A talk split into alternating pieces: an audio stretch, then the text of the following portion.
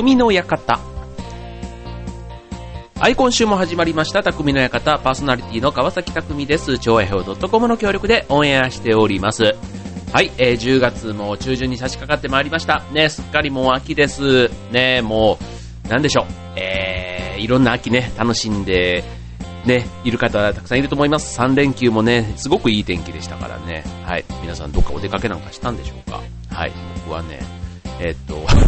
3連休のうち2日間は仕事だったんでね、あんまりね、連休っていう感じがしなかったんですが、ちょっと9月からね、連休があったんですけど、9月中はあの、例のね、駅伝のイベントの準備でずっとあの、休みが潰れてしまってて、10月はと思ったんですけど、10月もね、なかなかうまくいかず、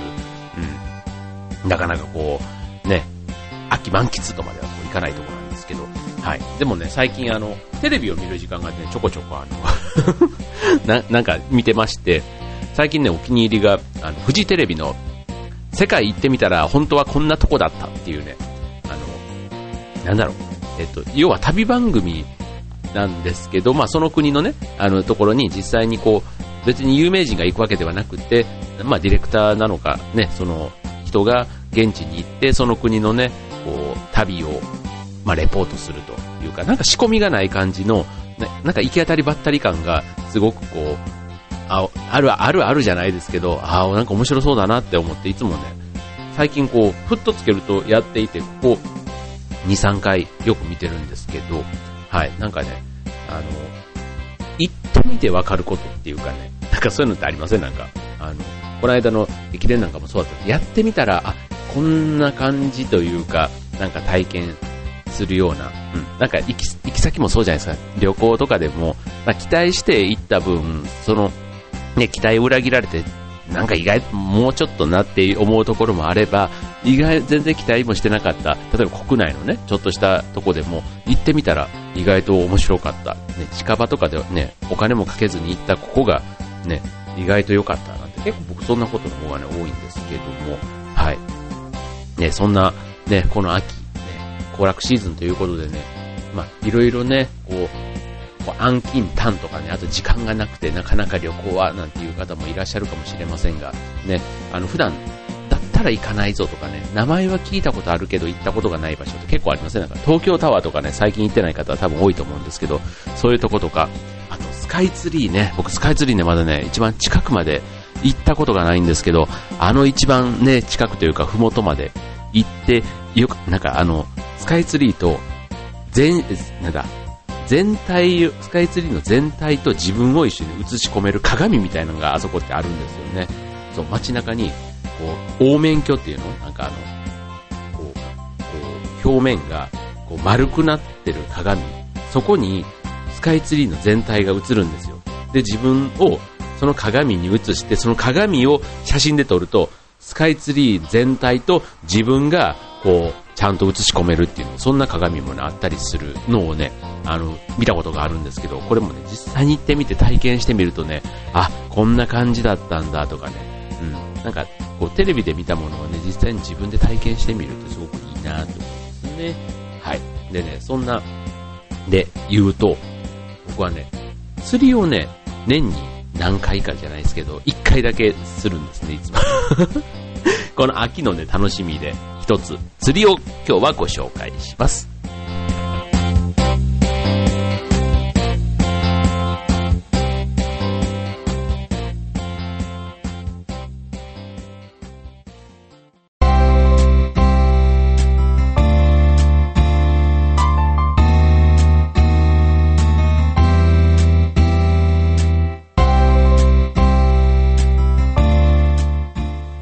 はい、ということで今週の匠の館は釣りということでね、珍しくフィッシングね、テーマにお送りいたします。はい、えー、と、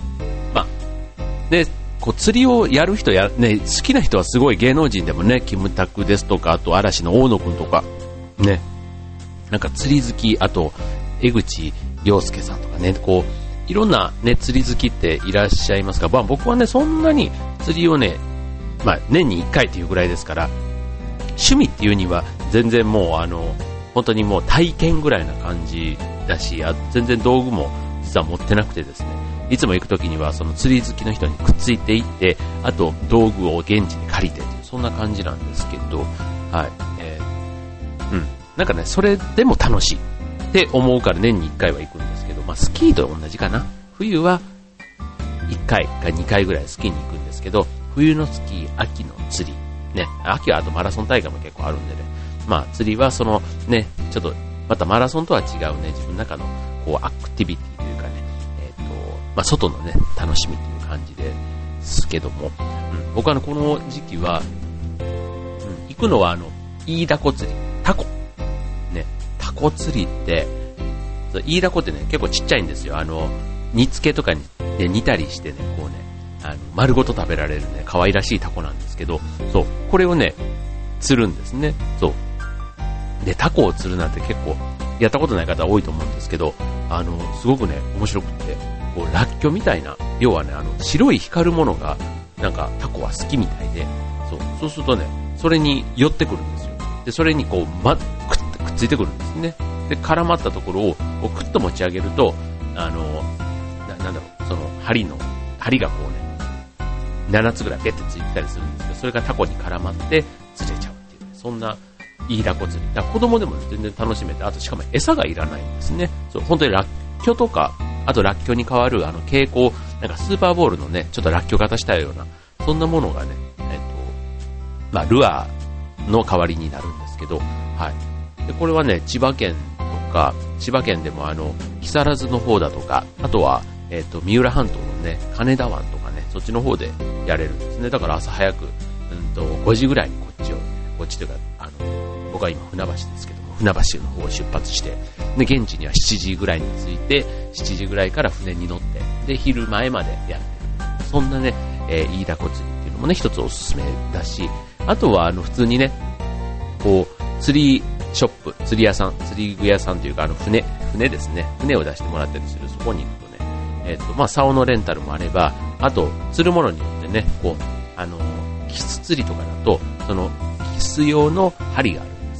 で。それに、えっ、と、餌は、こう、なんだろう、えっ、と、5回っていう、こう、あの、こう、ミミズのギザギザみたいな、ギザギザというかね、やつです。はい。まあ、ちょっと、これね、あの、好き嫌いというかね、まあ、やっぱり苦手な人はああいうの触るの苦手ですよ。ね、女性は全般的にね、苦手だと思いますし、あの、爪とか伸びたりすると、爪の間にね、なんかいろいろ入ったりするのも嫌がる方多いと思いますけど、そういうの気にしなければ、うん、まあその誤解はね、必ず使わないとダメなんですけど、うん、まあそれで、あの、キス釣りなんかもね、この季節、とてもいいと思いますね。キスの天ぷら、ね、美味しいですけど、これね、またね、自分で釣ったやつを、こうね、天ぷらにして食べるってもう格別ですよ、本当に。うん。ね、なんかそういうのを、一度二度ね、年に一回体験してみるのもいいじゃないですかね。こう松茸とかね、なんかそういうのもね、秋の風物たくさんね、ありますけど、僕はね、うん、釣り、その二つ、えー、素人でもね、結構簡単にやれちゃう、あの、獲物ということでね、えー、僕はおすすめです。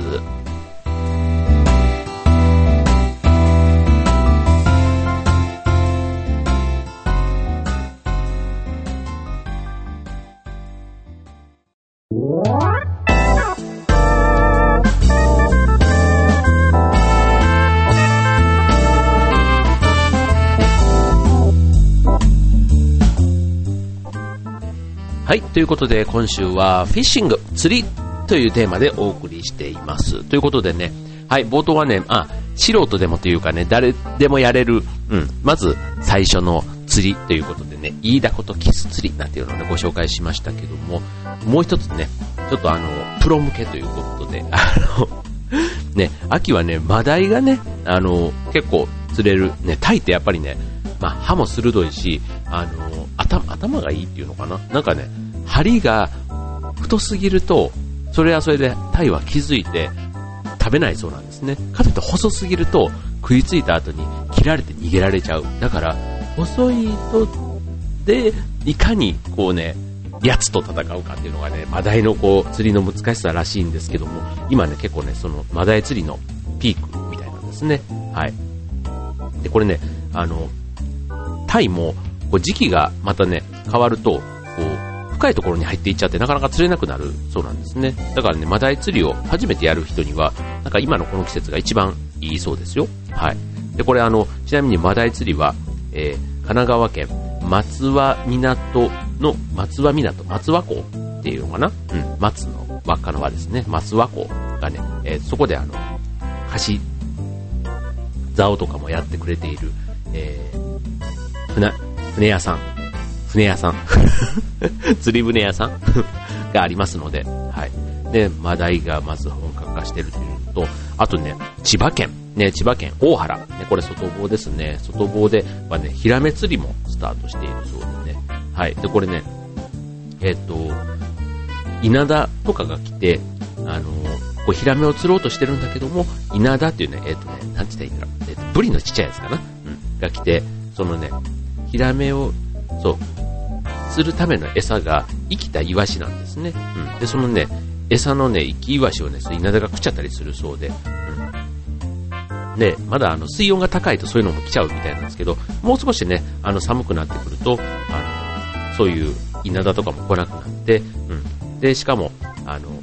もうすぐね、こう、イワシがこうね、大群でこうね、回遊する時期になってくるそうで、そうするとね、こう、ヒラメの、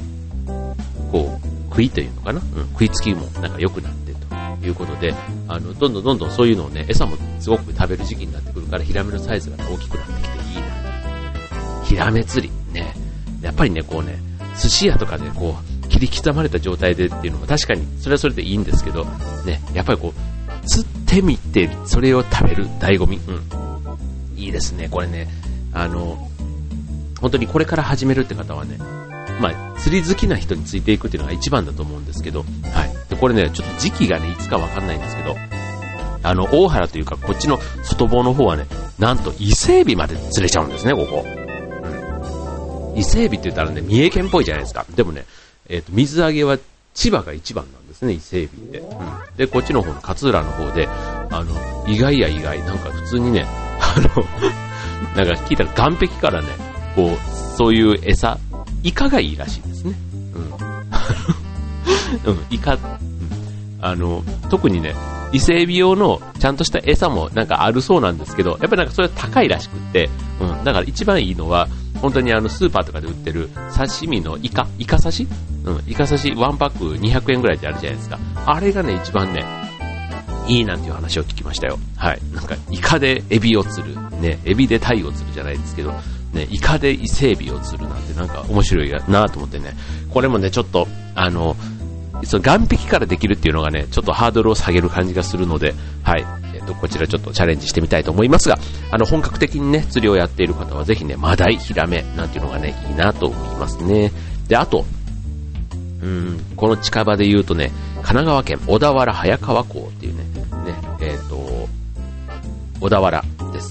うん。こちらね、ヤリイカがね、釣れるとこなんですね。うん。もうね、えっ、ー、と、一番釣れる方だと1日で50匹ぐらい。ね。で、しかも型はね、まだね、20センチから25センチぐらいということで、あの、小さめだそうなんですけども、えっと、冬に向かうと、まあ、深いところに潜っちゃうので、まあ、うん、これからが、まあ、30センチ強、超、うん、30センチ超えぐらいのね、えっ、と、ますますね、こう、餌をたくさん食べて大きくなったね、イカがね、これから釣れるということで。ね、うん、ね、イカもね、こう、うん、か、なんかね、格別ですよね、こう、松方弘樹のカジキマグロじゃないですけど、うん、あの、素人的にはね、あのね、こう、ビクビクってこう、来たあの食いつき？うん、あれはね、やっぱり興奮しますよ。あの、最近ね、ウィーの釣りとかでもね、あれ あれすごいですよね。あの、ウィーを、こう、ね、自分でこう投げ込んで、実際釣れると、ウィーのあれが、なんかピクピクってなるね、なんか、なんかそんなのがあるんですよね。あの、フィッシングなんとかっていうのがあって、そう、そんなものまで最近あるという、そんな時代ですけど、うん、もう、疑似体験でもかなり、ね、釣りは興奮しますから、ね、この秋、ちょっとまあお目当ての魚がいいのか、まあ、とりあえず何でもいいから釣ってみるっていう感じでもいいと思いますけども、はい、僕はね、あの、まあ、ブルーギルとか、あの、ブラックバスとかね、バス釣りなんていうのもね、結構あの、釣るのが目的でね、本当にそのゲーム感覚じゃないけども、こう、フィッシュ、えっ、ー、と、なんだ、キャッチリリースっていう楽しみ方ももちろんあると思いますが、僕はね、ぜひね、それをね、食欲の、秋と同時に満たしたいということで、はい、何か食べられる、そんな、うん、皆さんのね、ぜひね、ちょっと釣りで、こんなもの釣ってきた、初めて行ってみたよとかね、なんかあれば、情報お待ちしております。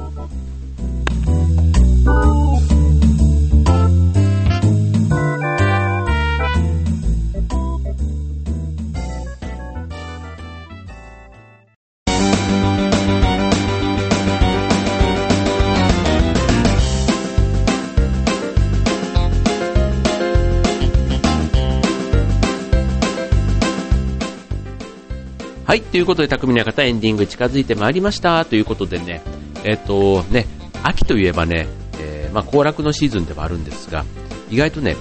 移動とかの季節があるんですね。会社の人事異動。ね。それであの仕事が変わってね、またね、新しい土地で新しい新生活を始めた方、ね、たくさんいらっしゃると思いますけども、はい、えー、っとね、僕もね、あの会社のあの人事異動というのがありまして、はい、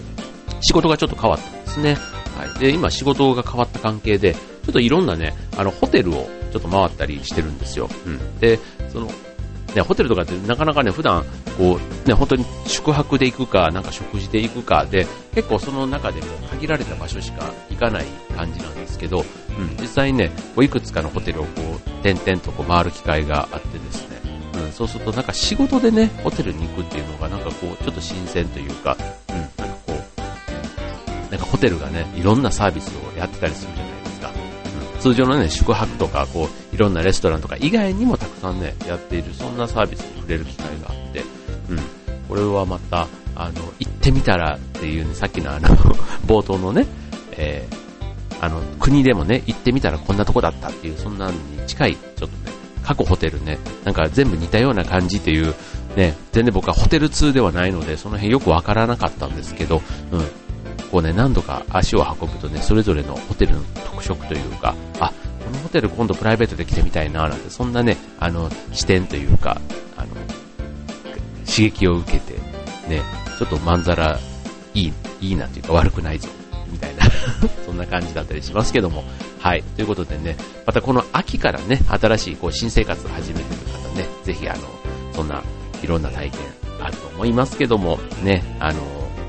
多分ね、大変な場面もね、あると思うんですけどね、まあ、前向きにね、頑張っていきたいなと思いますよね。はい。もうね、あの、新しい刺激をね、どんどんどんどんね、受け入れて、それをね、いかに自分のものに早くするかね、そなんかそういう適応力が優れてる人はね、僕は素敵だなっていつも思うんですけど、なかなかね、その域に僕は達しないので、うん、あの、そういう意味ではね、まだまだ精進しないと、何の、何の、何のまとめだーっていう感じですけども、はい、えー、ということでね、えっと、今週の匠の館は釣りということでお送りいたしましたが、ね、この秋、ね、ちょっと一度はね、やってみたらいいんじゃないかなって思う。そんな、釣りはスポーツなんですかね。